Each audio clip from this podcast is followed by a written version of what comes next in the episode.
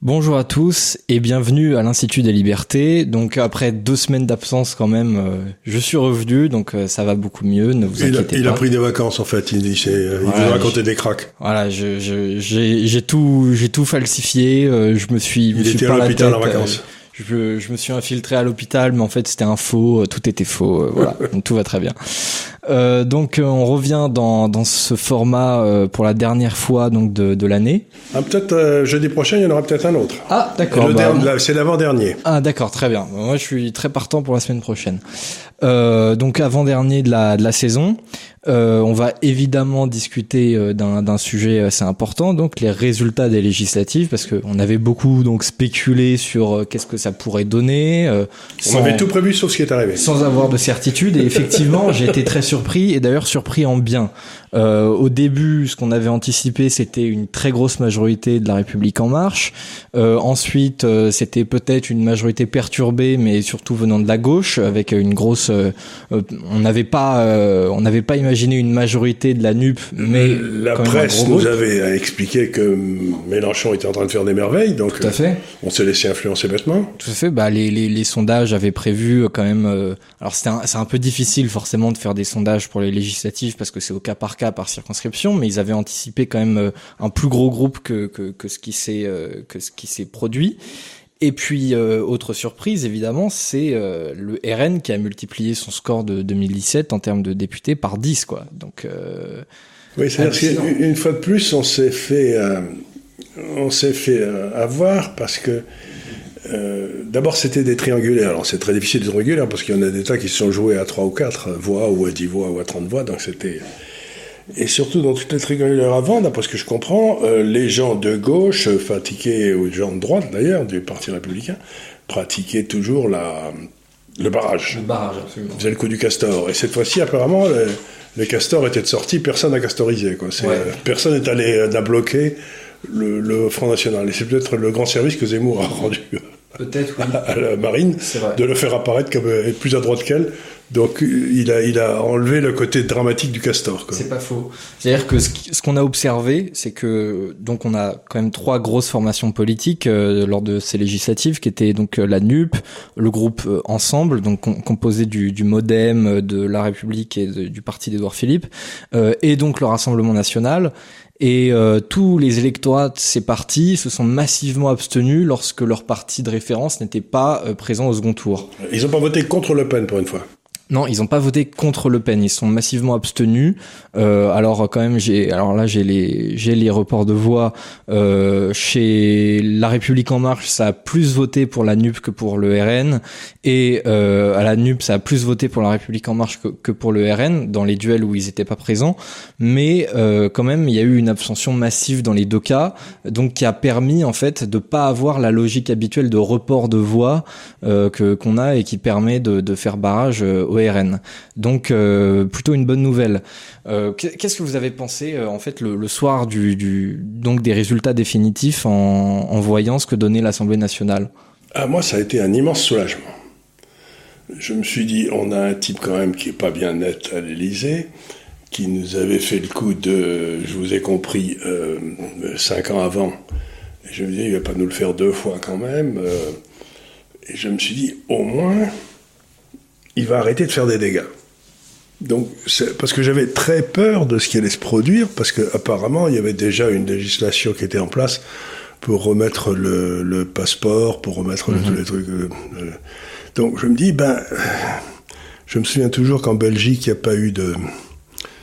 Il y a quelques années, il n'y avait pas eu de gouvernement pendant deux ans, et jamais la Belgique n'a si bien marché, quoi. Donc, euh, il faut jamais sous-estimer le bonheur d'avoir un gouvernement qui peut rien faire. Quoi. C'est, c'est, euh, c'est ce que disait Milton Friedman. Tiens, je, je rappelle encore une fois Milton Friedman, c'est un type très bien, contrairement à ce que vous savez. Les, gens- les gens me reprochent de parler de Milton Friedman.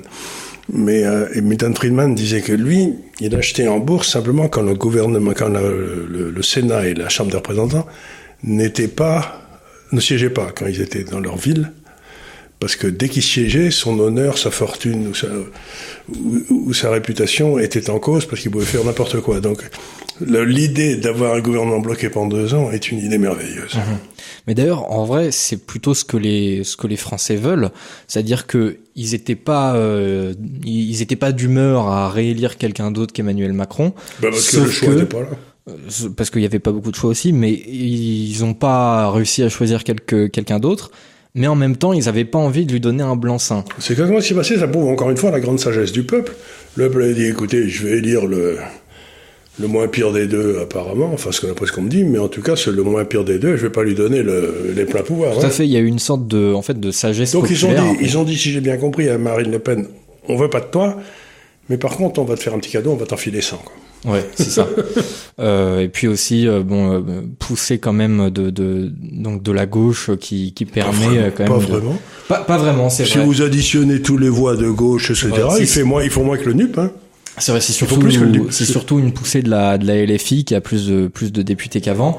Euh, oui, parce que les socialistes en ont moins, les communistes en ont moins, les, tout le monde en a moins. Mais en fait, si vous additionnez toutes les voix qui sont additionnées dans la gauche, euh, ils ont fait plus de voix présidentielles qu'ils ont fait là. Donc la presse nous a expliqué que Mélenchon était en train de monter comme une fusée, et en fait, euh, c'était le but comme. C'est vrai, et ce, ce, à quoi on s'attendait aussi en termes d'arithmétique, ce qui était assez risqué derrière pour les, les, les années à venir, c'est que en fait le la NUP prenne énormément de place à gauche mmh. et que du coup euh, la République en marche soit déplacée sur la droite et incarne en fait de nouveau euh, la, une sorte de nouvelle droite. Quoi. Ils auraient du mal, hein.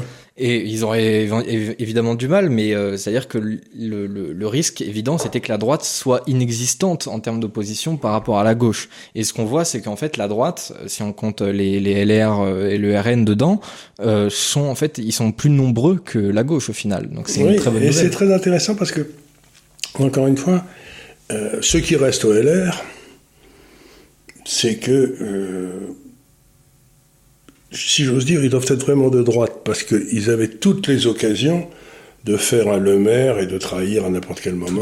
Donc, il en reste que d'une soixantaine, mais c'est peut-être des gars comme Ciotti ou n'importe quoi qui ont peut-être un peu plus de colonne vertébrale. C'est plutôt des bons qui sont restés, effectivement. Et d'ailleurs, euh, c'est dans la région de Laurent Vauquier où il y a 19 candidats qui ont réussi à avoir leur, euh, leur siège. Euh, donc ça représente quand même un tiers des députés euh, LR qui sont euh, directement un peu chapeautés par Laurent Wauquiez. Euh, et puis il y a aussi une nouvelle, enfin une bonne nouvelle à laquelle je m'attendais même pas, enfin je m'attendais à rien, euh, mais c'est leur président de groupe à l'Assemblée, Olivier Marlex, qui est quand même plutôt quelqu'un de bien. Ah, je l'avais reçu ici, vous pouvez le retrouver d'ailleurs, je l'avais, je l'avais reçu ici il y a à peu près deux ans, euh, mais je l'avais interrogé, et à la fin, je lui avais dit avec une stupéfaction totale, écoutez, monsieur le député, je suis quand même bluffé, c'est la première fois que j'interviewe un homme politique qui dit pas une ânerie économique en une heure. Quoi. Mhm. Vous n'avez pas dit une bêtise, alors expliquez-moi, qu'est-ce que vous avez comme formation Parce que j'étais complètement bluffé. D'habitude, le type, il est plein d'idées complètement stupides. Lui, il était parfaitement... Euh, je veux dire, euh, il avait tout compris, quoi. Donc je me suis dit, tiens, tiens, nommer ce gars-là, nommer un gars qui comprend quelque chose, euh, à l'économie, ben, c'est plutôt bien. C'est vrai que c'est un peu une espèce en voie de disparition dans, dans, dans En tout cas, on l'a pas à gauche et je suis pas certain qu'on l'ait au Front National non plus. Ouais. Et euh, donc euh, c'est plutôt quelqu'un de bien qui qui est très très lucide sur Emmanuel Macron. Mmh. bah, il a été terrible dans l'histoire de d'Alstom. D'Alstom, il a, il a celui qui a mené toute la commission d'enquête. Hein, il a absolument. Euh, il s'est opposé aussi euh, au pass sanitaire, donc euh, c'est vraiment pas du tout, du tout, du tout la droite, euh, enfin les LR Macron compatibles. Non, pas du tout. Et c'est pour ça, si moi, je suis, vous savez, je suis un vieux boursier, un vieux financier. Là. Je me dis, si je voulais acheter au plus bas, j'irais peut-être acheter le Parti républicain aujourd'hui. Bah, en tout cas, franchement, je. je dis, quand, quand je vois, je sais pas, Rotaillot, ce gars-là, puis comment il s'appelle, Sud Cannes, là, Linard, ouais. Il y a toute une série de gars qui qui prennent un petit peu de place en ce moment. et ça, fait du bien. Ça fait du bien. Mais ils ont l'air surtout d'avoir une colonne vertébrale. Ils sont, ils s'opposent à, ils s'opposent à Marine, très bien, mais ils s'opposent aussi à.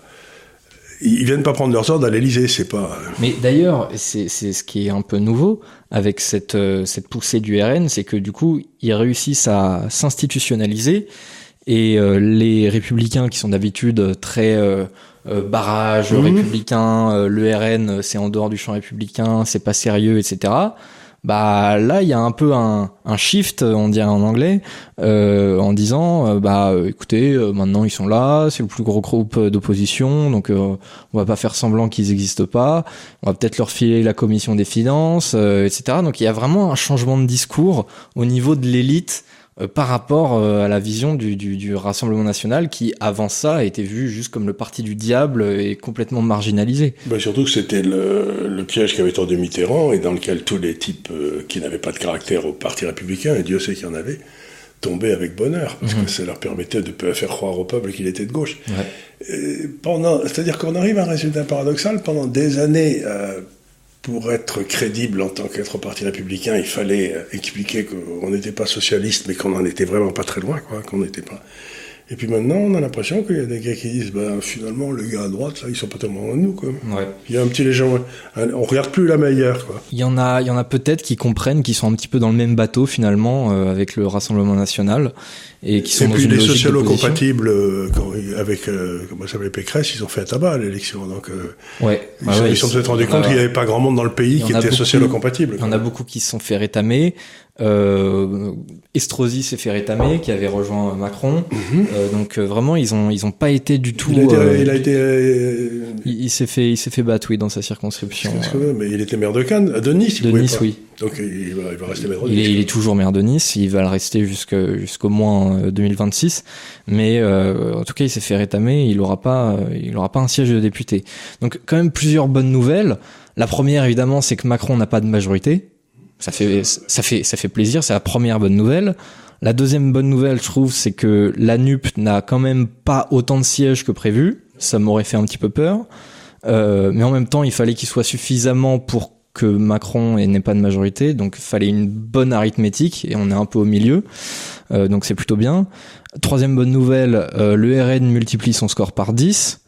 Euh, et en plus de ça, c'est quand même assez euh, assez dingue, surtout pour le RN, parce qu'ils avaient du mal jusque là, donc à, à surmonter l'épreuve du, du, scrutin majoritaire avec cette logique et surtout, de, barrage. Ils étaient toujours dans le nord ou dans le midi, mais jamais ailleurs. Et là, apparemment, ils ont fait des. Ah là, ils ont été bons dans, dans beaucoup de départements, en Normandie, dans l'Eure, euh, en Provence aussi, ils ont été très forts, alors que d'habitude ils sont forts, mais ils n'arrivent pas à passer la barre. Là, le Var, je crois que tous les députés sont RN. Euh, quasiment, oui. Je crois qu'il manque peut-être une circonscription dans le Var. Euh, J'ai un doute, mais euh, en tout cas, ils ont été très forts dans le Var, oui, effectivement. Donc, soyons clairs, on est content que le ça parce que ça casse le piège de Mitterrand. On va enfin sortir d'un pays qui est majoritairement à droite et qui gouverne majoritairement à gauche parce qu'on avait diabolisé euh, une partie importante des électeurs qui n'avaient aucune raison d'être diabolisés. Donc on retourne dans un système démocratique normal et c'est pour ça qu'on est content. Oui, évidemment. Donc on a, euh, sur cette chaîne quand même, on a dit plutôt parfois du mal du Rassemblement national et, de Marine Le Pen. Mais quand même, on salue leur score et on est très content qu'ils aient eu 89 députés. Moi, je suis vraiment très très content. Euh. Donc voilà. Autre bonne nouvelle aussi, c'est que en fait la NUP ne tient pas. C'est-à-dire que le, le PS, ELV euh, e et le PCF n'ont pas voulu faire un groupe à l'Assemblée. Vous savez pourquoi? Bah Parce qu'ils ont eu leur siège, donc ils sont contents. Non, ils ont eu leur siège et ils sont contents, mais c'est quand vous avez... Vous savez que le, gouvernement français donne de l'argent, tant par électeur, tant par élu, etc., mhm. et que c'est le président du parti qui, euh, qui distribue après ça. Mhm. Et donc, si ça avait été euh, Mélenchon, eh ben, c'est lui qui aurait donné, il aurait, le PCF et les autres auraient été obligés d'aller mendier. Tandis que là, ils sont, ils sont, ils vont, on va donner au président du, au président socialiste, au président communiste. Et donc, tout ça, c'est une grande question de, d'honnêteté intellectuelle. Il n'y a, que l'honneur qui les intéresse, ces gens-là. Mhm. Bah, c'est sûr que le PS, ils ont eu quand même 28 ou 29 élus. Euh, c'est à peu près certain qu'ils en auraient pas eu autant euh, sans l'alliance de, de, de, la gauche. Euh, donc maintenant ils les ont, ils sont très contents. Ça va leur faire des sous. Bah, ça va leur faire des, des, sous. Ils en ont pas perdu tant que ça par rapport à 2017. Ils en avaient, je crois, 34 ou 35, quelque chose comme ça. Donc ils en ont pas perdu énormément. Euh, donc ils sont contents. Euh, et à côté de ça, du coup, bah la France insoumise, ils ont environ 80 députés et donc ils en ont moins que le Rassemblement national, qui est donc le premier parti d'opposition euh, à la Chambre.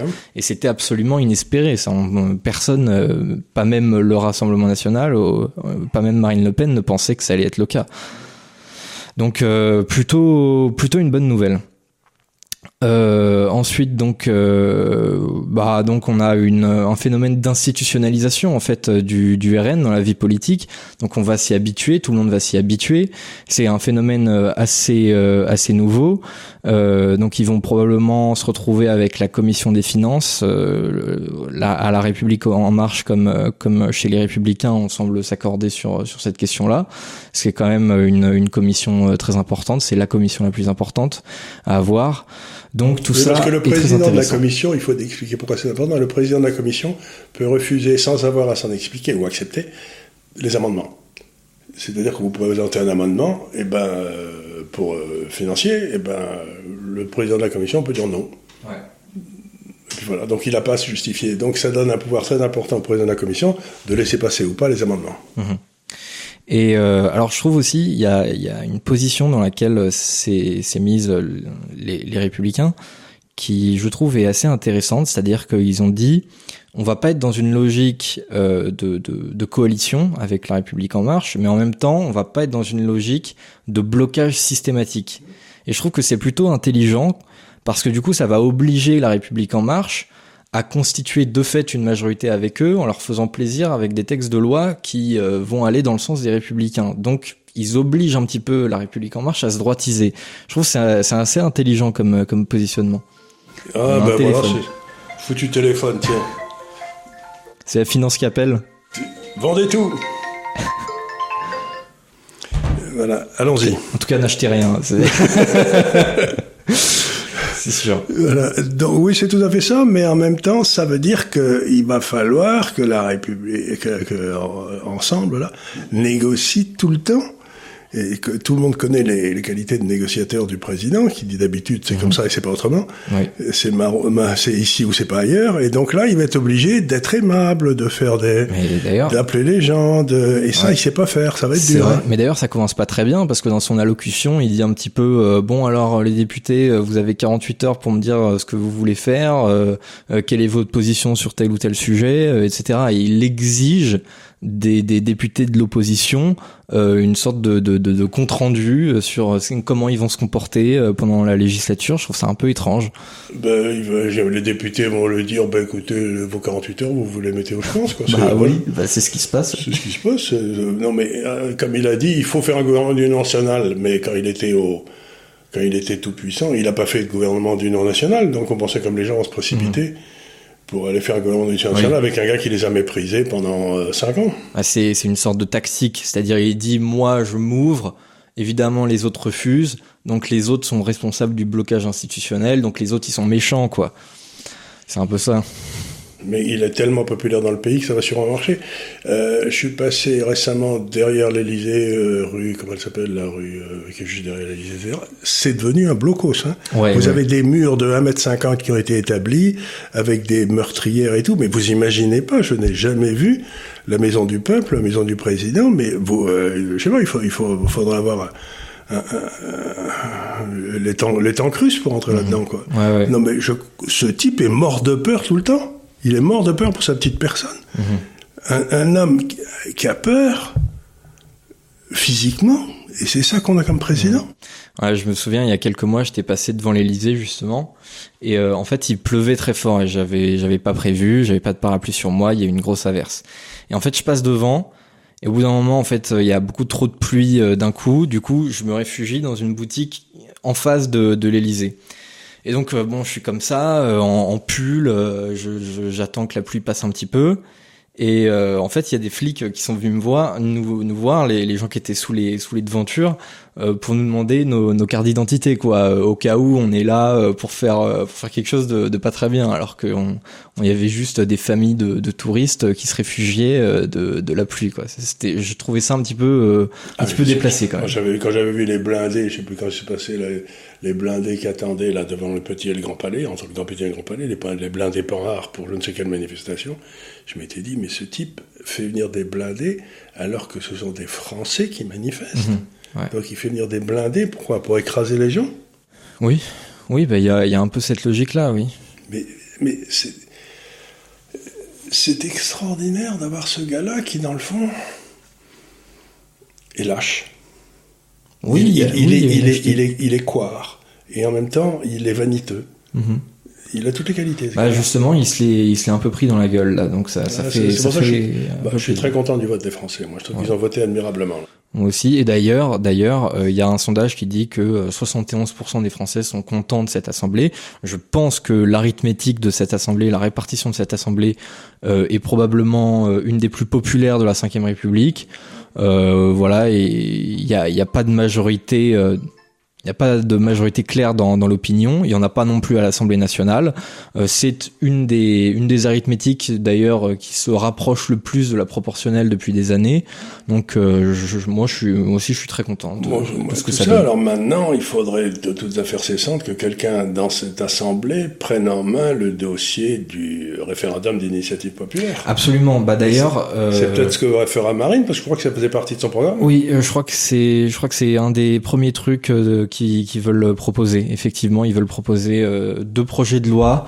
Euh, L'autre m'échappe, mais le premier, c'est sur le référendum d'initiative citoyenne. Euh, effectivement, ils veulent, ils veulent. Le premier, c'est sur la proportionnelle. Ils veulent faire deux choses. Ils veulent instituer la proportionnelle et le référendum d'initiative citoyenne. C'est les deux premiers trucs qu'ils veulent là, à mon avis, le NUP là va voter pour aussi parce qu'ils ont. Bah, ils vont être dans une position un peu compliquée effectivement. Parce que le NUP ils ont dit qu'ils voulaient, voulaient, faire ça aussi. effectivement. Euh, donc, euh, on a le NUP, on a ça. Ça dépendra donc des, des républicains. Des républicains, ouais, ouais, ouais. Mais s'ils votent contre, ça fera ça fera désordre. Hein. Oui, ça fera un peu tâche. Parce que euh, faut pas oublier que le référendum, ça fait partie, c'est une des grandes idées de, de, de, Gaulle. Donc, si des gaullistes refusent le référendum, mm ça risque, de passer, vous savez quoi Le référendum d'initiative populaire risque de passer Ouais, après euh, se pose la question du seuil, à partir de combien de signatures on a on a un référendum, mais euh, déjà le, sur le principe, c'est déjà une, une, idée intéressante euh, qui jusque-là a été refusée catégoriquement en disant que c'était un truc de populiste, que c'était pas... qu'il fallait laisser faire les gens qui savaient. C'est ça. Il fallait laisser on a faire les les résultats, ils ont très bien fait depuis 40 ans. Et faites-nous confiance, les gars, on a la situation bien en main. Voilà, donc euh, bah première chose euh, un petit peu intéressante qui se passe dans cette assemblée depuis pas mal de temps. C'est la première fois depuis 5 ans qu'il se passe quelque chose d'intéressant en France. Ouais. Et puis pareil euh, sur tous les trucs de, de, de passe, etc. Il y aura une, une vraie opposition pour le coup, et c'est possible que la République en marche cherche à faire renouveler le pass et qu'il n'y arrive pas cette fois-ci. Vous avez vu que ça vient de passer à l'Europe. Oui, ça vient de passer à l'Europe. À l'Europe, ils viennent de voter à 450 voix contre, je sais pas, 200 ou je sais pas quoi. Ouais, Donc l'Europe a déjà décidé. Et vous savez ce qu'ils font en Chine C'est qu'il y a un pass hein, comme ça en Chine. Et il y a une, petite banque qui a sauté quelque part dans le centre de la Chine. Et les types voulaient aller gueuler au, siège de la petite banque. Donc ils prenaient des trains et tout et tout. Donc leurs passes sont tous automatiquement devenus rouges. Mhm. Et ils pouvaient plus prendre ni train, ni avion, ni... Euh, ouais. Donc si vous voulez, c'est... On voit très bien à quoi ça va servir ce passe vous, êtes gilet jaune, vous voulez prendre le train pour venir manifester à Paris, ben on découvrira que vous pouvez pas prendre de train, quoi. Ouais, effectivement. Donc c'est un une façon de contrôler la population qui est. Effectivement, il y a une il y a une potentialité d'extension du pass à d'autres à d'autres matières qui, qui s'applique en fait à la vie civile, euh, qui qui serait en fait un, un pass de citoyen quoi. Euh, c'est-à-dire avec un système de, points de citoyen qui se conduit bien. Oui. Parce qu'un citoyen qui se conduit mal, son passe devient rouge immédiatement. C'est ça, c'est ça. Donc, euh, vous voilà, appuyez sur le bouton. Plus, droit de vote. Léonard, paf. Ah si, le droit de vote, vous l'aurez. Mais vous pourrez pas prendre le train, vous pourrez pas prendre l'avion, vous pourrez pas. Euh, attention, parce que quand même, il euh, y a beaucoup de gilets jaunes qui ont été interpellés lors des manifestations, qui ont été privés de droits civiques pendant plusieurs années, et donc qui n'ont pas pu voter aux dernières élections. Donc euh, moi, j'envisage je, tout. Hein. Euh, autre actualité qui va un petit peu dans le même sens, hein, quand même, on a eu un, un, gros un gros basculement parce que pendant plusieurs semaines, j'ai eu le sentiment d'une d'une France à gauche toute. Euh, tout ce qui était intéressant, c'était la NUP. Euh, euh ça, c'était la presse, qui vote quand même à 85% pour Mélenchon. C'était la presse et la télévision, effectivement, qui d'ailleurs, le CSA a pas trop gueulé, mais il y a eu une proportion de temps de parole absolument énorme, gigantesque de la NUP dans, dans les médias, et surtout dans les médias appartenant à l'État d'ailleurs, plus que dans les médias privés. Euh, et derrière, ça ne s'est pas vraiment traduit à l'Assemblée nationale. Euh, mais autre chose qui va un petit peu dans le même sens que ce mouvement de balancier qui revient un peu à droite, c'est un sondage tout à fait récent, un sondage du CSA d'ailleurs, 65% des Français trouvent qu'il y a trop d'immigration. Et alors, je trouve que c'est c'est intéressant. Bon, alors c'est pas surprenant en soi parce que tous les sondages qui, qui parlent de cette question-là euh, trouvent à peu près les mêmes euh, les mêmes chiffres. On est à chaque fois entre 60 et 75% donc c'est pas c'est pas bien surprenant. Mais je trouve que ça soulève une question quand même parce que euh, les gens, au final, votent beaucoup contre eux-mêmes, contre leurs propres opinions. Je trouve non, je crois qu'il y a quelque chose de plus subtil que ça, c'est-à-dire que pour moi, la façon dont ça se passe, c'est que vous vous dites, bon, il y a, trop d'immigration. Et il y a deux sortes de personnes. Celles qui sont en France, mhm. et qui sont français. Oui. Enfin, légalement, qui sont français. Et celles qui arrivent. Donc, je crois que ce que cherchent à dire les Français, c'est il serait bon d'arrêter les nouveaux arrivants. Ouais. Mais ils veulent pas, et je crois que c'était une des grandes erreurs de Zemmour, forcer les gens à s'en aller, parce qu'il n'y a pas moyen de les forcer, si ce n'est de façon euh, non démocratique.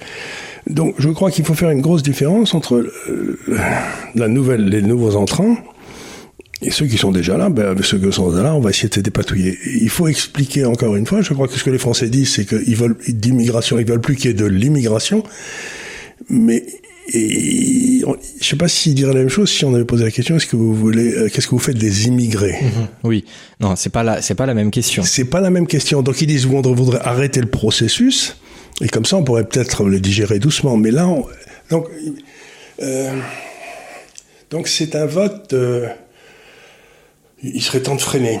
Effectivement, mais déjà le déjà le freinage, on l'a pas. Et ce que je, trouve, ce que je trouve intéressant, c'est que euh, alors on va voir qu'ils vont mettre milieu de l'intérieur. Hein. Oui, bah, je pense que de toute façon, euh, qui que ce soit, à mon avis, on aura à peu près les mêmes résultats. Donc euh, bon, mais quand, quand on quand je regarde les résultats détaillés du sondage, je vois que c'est quand même 68% euh, des boomers pensent qu'il y a trop d'immigration, 63% des CSP+. Donc c'est les catégories qui ont quand même plus voté Macron.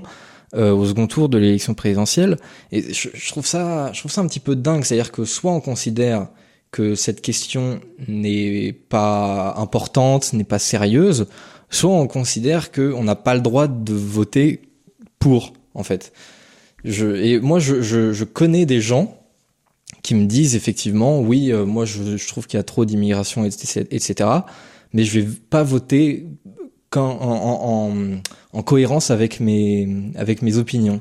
Et je trouve ça euh, très dérangeant euh, démocratiquement. oui, avoir le droit en fait, ils ont l'impression qu'ils n'ont pas le droit de voter pour. Oui, c'est ça. Et on leur a expliqué depuis des années que s'ils votaient pour limiter l'immigration, c'était des gros salauds. Donc, euh, ils se disent non, non, moi je suis un. Je suis un. Ils cherchent. Je suis un gentil. C'est ça. Je suis un gentil. Il y a des tas de gens qui feraient n'importe quoi pour qu'on les perçoive comme des gentils. Absolument. Eh ben, euh, bon, ben, ils vont se retrouver. Euh, Souvent, les gentils se retrouvent dans des camps de concentration. Hein, c'est pas les salauds qui sont dans les camps de concentration. Oui, oui, bah oui. Oui, mais euh, du coup, je connais des gens qui, en vrai, sur cette question-là, semblent beaucoup plus radicaux, par exemple, qu'une Marine Le Pen, mais qui, derrière, je leur dis, bah, du coup, t'as voté Marine Le Pen euh, au moins au second tour, quoi. Non, non, euh, les troupes extrêmes, etc. ils ont eux-mêmes une perception des, des, des, des opinions des partis. depuis 25 ans. Marine Le Pen, c'est le diable. Alors bon, ben voilà. Ouais, exactement.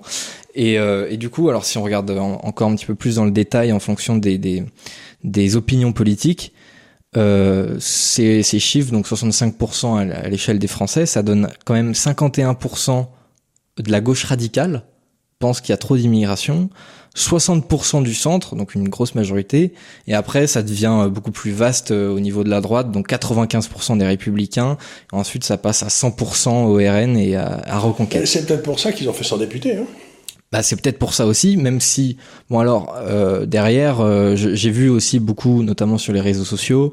Euh, oui, alors c'est Zemmour, il a fait passer euh, la question identitaire. et du coup, le RN ils ont ils ont eu du succès.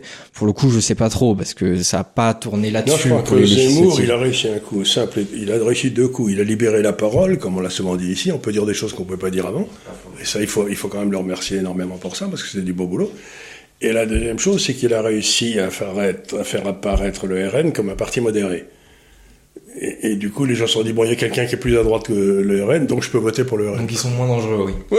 Effectivement. C'est vrai, c'est vrai qu'il il manquait, il manquait une, une, une formation politique qui rappelle ce que c'est que, que la vraie radicalité, parce que c'est vrai que en vrai quand on regarde le Rassemblement national, ça, ça pète vraiment pas trois pattes à un canard en termes de radicalité. on est quand même sur euh, des opinions euh, très très classiques. Hein, mmh. euh, c'est ça n'a rien de, de, de c'était le bon vieux parti socialiste du Nord quoi. C'est ça c'est un parti euh, un parti radical un parti social démocrate euh, c'est ce que disait Marché ce qu'il dit sur l'immigration c'est ce que disait Marché qui est quand même le, le, le, patron du parti communiste c'est ça euh, dans, dans, les années 70 80 donc c'est ça n'a rien d'impressionnant donc euh, bon, voilà pour euh, pour ce sondage. Euh, au niveau de l'Union européenne, donc on en a parlé un petit peu, euh, relance du, du, du pass au niveau européen. bon, ça après on verra ce que ça donne au niveau des, des États indépendamment. mais autre chose aussi, c'est que on a accepté donc le statut de candidat. Ah ça prendra. Ah, jusqu'à la reine. Alors justement, je voudrais en parler. On a accepté le statut de candidat pour l'adhésion à l'Union européenne euh, à deux pays que sont la Moldavie et l'Ukraine. Donc, euh, alors je rappelle que quand même, dans normalement dans les règles d'adhésion, euh, on a un Conseil européen qui s'est tenu à Copenhague en décembre 93, qui a édicté certaines règles quand même pour adhérer à l'UE. Euh, il faut des institutions stables garantissant la démocratie, l'état de droit, tout un tas de trucs. Je suis pas sûr qu'on ait des institutions stables euh, en Ukraine. Il faut une justice indépendante, il faut une euh, des partis politiques euh, indépendants les des autres. Or, l'Ukraine vient de, vient de fermer, enfin le président actuel vient de fermer, vient de condamner à la non-existence tous les partis politiques qui n'étaient pas le sien. Donc c'est un peu délicat. C'est un peu délicat. Euh, et aussi autre chose, je, alors je suis pas sûr à 100%, faudrait vérifier, euh, mais je crois aussi qu'on ne peut pas faire adhérer un pays en guerre. Non, on peut pas. Euh, donc euh, c'est mal barré aussi. Là, faudra, faudra quand même un changement de situation. Donc euh, tout ça m'inquiète pas trop. Ce qui m'inquiète énormément, c'est la, la, position qu'a prise l'Union européenne avec la Lettonie et, Kaliningrad. Parce que Kaliningrad, vous savez, c'est cette petite enclave qui est entre la Lettonie et la Pologne, qui, est russe, c'est l'ancien Königsberg, mhm. qui est là, et euh, toutes les matières premières, tout ça, ça venait par des trains de la Russie, ça traversait la Lettonie, et tous les accords internationaux garantiraient que ça resterait jusqu'à la fin des temps. Et là, la Lettonie vient de décider d'interdire tous les trains russes, etc. Mmh. Donc, littéralement, c'est comme une déclaration de guerre. Mais heureusement, ils sont sur la mer, Kaliningrad, donc ils peuvent avoir des trucs qui leur arrivent de Saint-Pétersbourg, qui est plus haut au nord, et ils vont mettre, il n'y a que deux bateaux pour l'instant, ils vont en mettre sept. Mais je trouve, or, la Lettonie est dans l'OTAN, est dans NATO. Oui, oui, est dans l'OTAN. Et donc, si la Russie décide de s'ouvrir la, la, voie par elle-même, mmh. euh, la Russie rentre en guerre contre l'OTAN. Absolument. Et ça, c'est. Mais quels sont les. Enfin, j'en ai marre de dire qu'ils sont des imbéciles. Mais quels sont les fous qui prennent une décision de permettre à la Lettonie de bloquer le passage libre de la Russie vers une autre partie de la Russie? C'est une grosse prise de risque. C'est insensé comme risque, mais c'est un risque surtout qu'on voit pas quel est le gain qu'on va en tirer. Mmh. Ouais bah le l'énorme risque effectivement c'est que ce soit perçu comme un casus belli euh, par euh, par les Russes et que derrière il y ait une confrontation directe euh, entre l'armée russe et, et l'OTAN. et là en plus du coup on aura l'exposition le, pratique de la théorie nucléaire, notamment au niveau de l'OTAN, c'est-à-dire qu'il y a deux théories. La, la, première dit que dès que on attaque l'OTAN sur sur son terrain, euh, le, le, les États-Unis déclenchent l'arme nucléaire. La deuxième pense qu'il faut attaquer seulement le, le, le territoire américain pour, euh, pour que cette arme soit déclenchée. Donc euh, on pourra voir. En tout cas, pareil, c'est dans les prévisions de Philippe Fabry. Hein. Il, avait annoncé l'invasion de l'Ukraine depuis quelques années déjà, et il pense depuis plus longtemps encore que, que la Russie va s'attaquer aux pays baltes, donc Lettonie, Lituanie, Estonie. Mais oui, mais j'entends bien. Mais moi, je serais letton je sais pas quoi, lituanien ou n'importe quoi, euh, quand, vous dormez dans le, dans le même lit qu'un éléphant, euh, vous faites bien attention quand il se retourne. Quoi. Je veux dire, c'est pas le moment. C'est pas, je, je vois pas ce qu'ils ont à gagner. Alors je veux bien que les Russes les aient martyrisés pendant 50 ou 100 ans. Mais de là, aller leur filer des, des, grands coups de pique à, l'ours russe, je sais pas, mais ce que je cherche toujours à comprendre quand je vois des coups comme ça, c'est que je me dis, bon, c'est un, c'est un jeu, qu'est-ce qu'il y a à gagner, qu'est-ce qu'il y a à perdre? Je vois pas tellement, je vois pas très bien ce qu'ils vont gagner, parce qu'ils ont déjà leur indépendance, mhm. etc. Ils sont dans l'Europe, ils sont dans l'OTAN. Ce qu'il y a à perdre. C'est énorme. Donc quand vous regardez ce qu'il y a à gagner, ce qu'il y a à perdre, vous vous dites, mais ça, ça va pas, quoi. la balance bénéfice-risque est pas au top. Euh. Euh, mais c'est complètement insensé, donc je, ne comprends pas. Donc encore une fois, je vois cette espèce de rage de l'OTAN de quasiment forcer la Russie à la guerre. Bah, en tout cas, euh, c'est pas la guerre qui va, c'est pas la Russie ah. qui va chercher la guerre.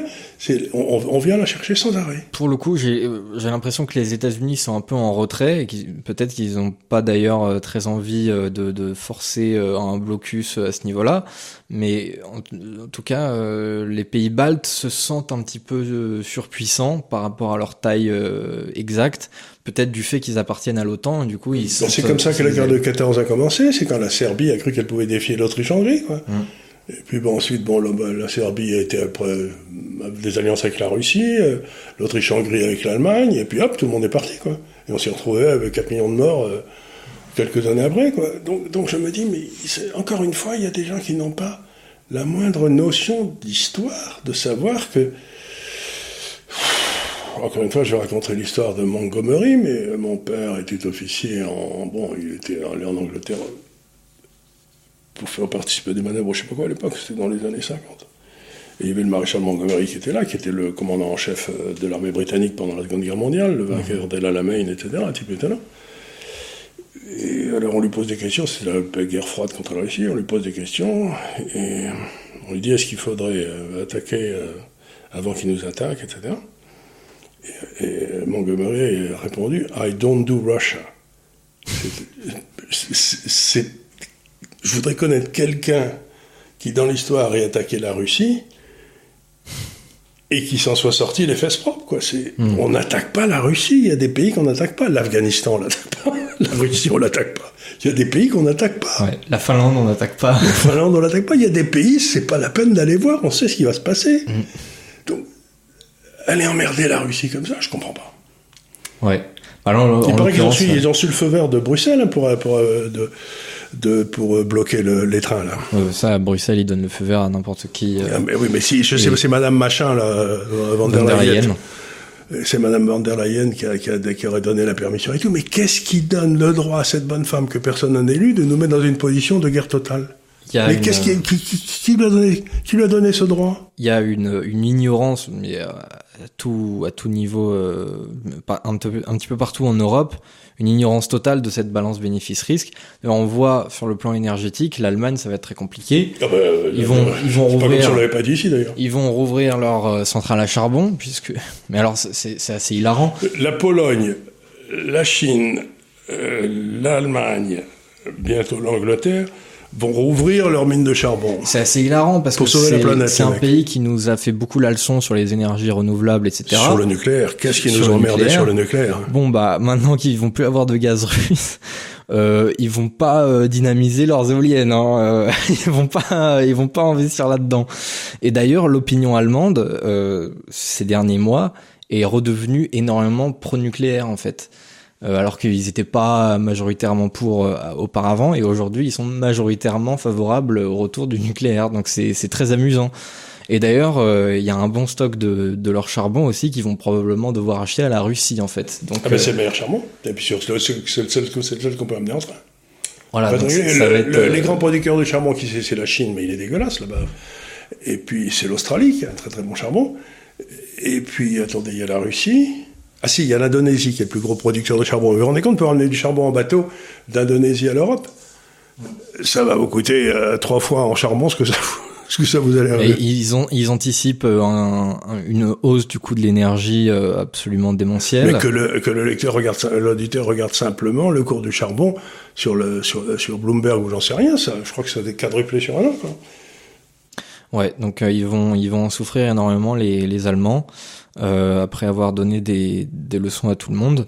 Et euh, d'ailleurs, euh, en réalité, euh, de notre côté, alors nous c'est c'est moins grave, mais j'ai l'impression que notre, on va rouvrir les corons, les gars. Alors nous, quand même, je, je, je m'attendais pas, pas de charbon. Je m'attendais pas trop à cette prise de position là de la part de la République en marche parce que c'est une position plutôt d'extrême gauche.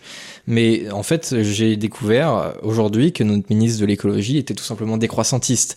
En fait, le, le, le discours jusque-là plutôt habituel des écolos, c'était de dire, en fait, on va remplacer les sources d'énergie euh, traditionnelles par des sources d'énergie renouvelables, donc panneaux solaires, euh, éoliens, etc. Il y a aujourd'hui une prise de conscience, c'est en quelque sorte honnête, mais c'est pire en termes de, de, de conséquences, c'est de dire, bah en fait, on a vu que les éoliennes, etc., ça, ça va pas suffire pour remplacer le nucléaire, le gaz, le charbon, etc. Du coup, en fait, ce qu'on va devoir faire, c'est baisser notre consommation d'énergie. Et donc notre euh, notre ministre de, de l'écologie euh, nous dit qu'il faudra réduire d'ici 2050 notre consommation d'énergie de 40%. Euh, Ce qui veut dire, pour ceux qui sont, euh, je traduis, ça veut dire une baisse du PIB de 40%. C'est ça, c'est une récession de 40%. Votre, ce qui n'arrive jamais, votre euh, niveau de vie, vous là qui écoutez, ça va baisser de 40%. C'est ça. Et donc, ce que ça veut dire tout simplement, c'est que lui, son niveau de vie baissera pas. Parce que quand un homme politique vous dit il faut faire des sacrifices, ça veut dire que lui, il va pas en faire, mais que vous, vos salaires vont baisser et vos impôts vont augmenter. Donc, donc et qui va distribuer les tickets de rationnement? Le ministre de l'écologie. Ah oui, bah oui. C'est quand sinon c'est pas drôle. Sinon bah, c'est pas drôle. Sinon bah c'est pas drôle. Et donc vous donnerez les tickets de rationnement d'abord à vos amis. Vous savez ceux qui votent bien, ceux qui sont euh, donc ça va permettre une corruption dans laquelle on va se on va se on, va rigoler quoi. C'est euh, et elle veut d'ailleurs que cette consommation baisse déjà de 10% d'ici deux ans. Donc c'est un objectif. Ça, veut dire une baisse du PIB d'à peu près 7%. C'est ça. Donc euh, ça va être euh, ça va être intéressant ça. Euh, jusque là les les centristes n'étaient pas décroissantistes en fait. Ils croyaient encore à la transition énergétique. J'y croyais pas, mais ça leur fait maintenant ils disent maintenant ils se sentent rassurés. Ils ont fini par croire à leur truc, ils se sentent rassurés, donc ils disent on va pouvoir enfin attacher les paysans à la glèbe, c'est-à-dire traduisons vous empêcher de bouger. Parce que quand ils vont, encore une fois, à l'Acropole en Grèce ou euh, euh, voir le Dôme à Milan ou n'importe quoi, ils trouvent qu'il y a beaucoup de gens très communs et que donc euh, il faut empêcher ces gens-là de bouger parce que ça leur gâche, euh, mm. ça leur gâche. C'est pas la peine que ce tourisme finalement, c'est assez malsain. Tous ces gens qui se baladent dans les grandes villes comme ça, c'est pas bien quoi. Mais d'ailleurs, ils veulent, ils, alors, en tout cas, j'ai entendu ça de la bouche d'un député centriste qui voulait mettre des boîtes noires dans les véhicules oui, pour qu'on puisse pas rouler à plus de 10 km à l'heure, oui, c'est ça. Pour qu'on sache, alors déjà pour limiter la vitesse et pour qu'on sache à chaque fois où est-ce qu'on est allé. Du coup, pour qu'on me dise, ah quoi, t'as fait toute la France en voiture, espèce d'assassin, quoi. Voilà, c'est ça, vous avez, tu, as, tu, as, tué la planète. Donc, euh, ben c'est toujours ce que j'ai dit, le seul homme qui a été en trop sur la Terre dans l'histoire de l'humanité, à part Attali, mais ça on va pas parler, euh, c'est Malthus. Vous savez, le, type qui disait qu'il y avait trop de monde et qu'on allait tous mourir de faim. Ouais. Et, et les, les, écologistes sont profondément malthusiens. Ouais, ils, dans le fond, ils détestent l'humanité.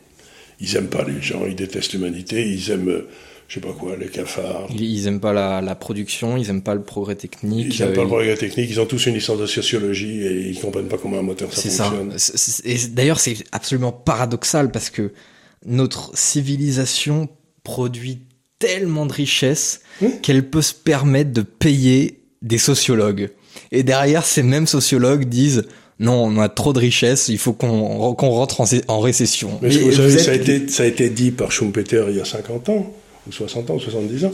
Schumpeter avait dit l'économie de la concurrence va créer une énorme richesse qui va permettre le développement de l'éducation. Et dans cette éducation, on va créer toute une série de faux intellectuels qui s'inscriront au Parti socialiste ils ne pensaient pas à l'école à l'époque, mais c'est pareil, et, qui empêcheront le développement de richesse et que tout le monde s'appauvrira. Donc le, le, système a déjà trouvé sa solution, c'est-à-dire si vous voulez que vous appauvrir, bah, continuez à voter écolo. Mm. Là, vous êtes garanti, ça va marcher. Hein Mais d'ailleurs, bah maintenant, c'est même plus forcément écolo. Maintenant, c'est c'est l'AREM, hein, c'est la République en marche. Bah, c'est ouais.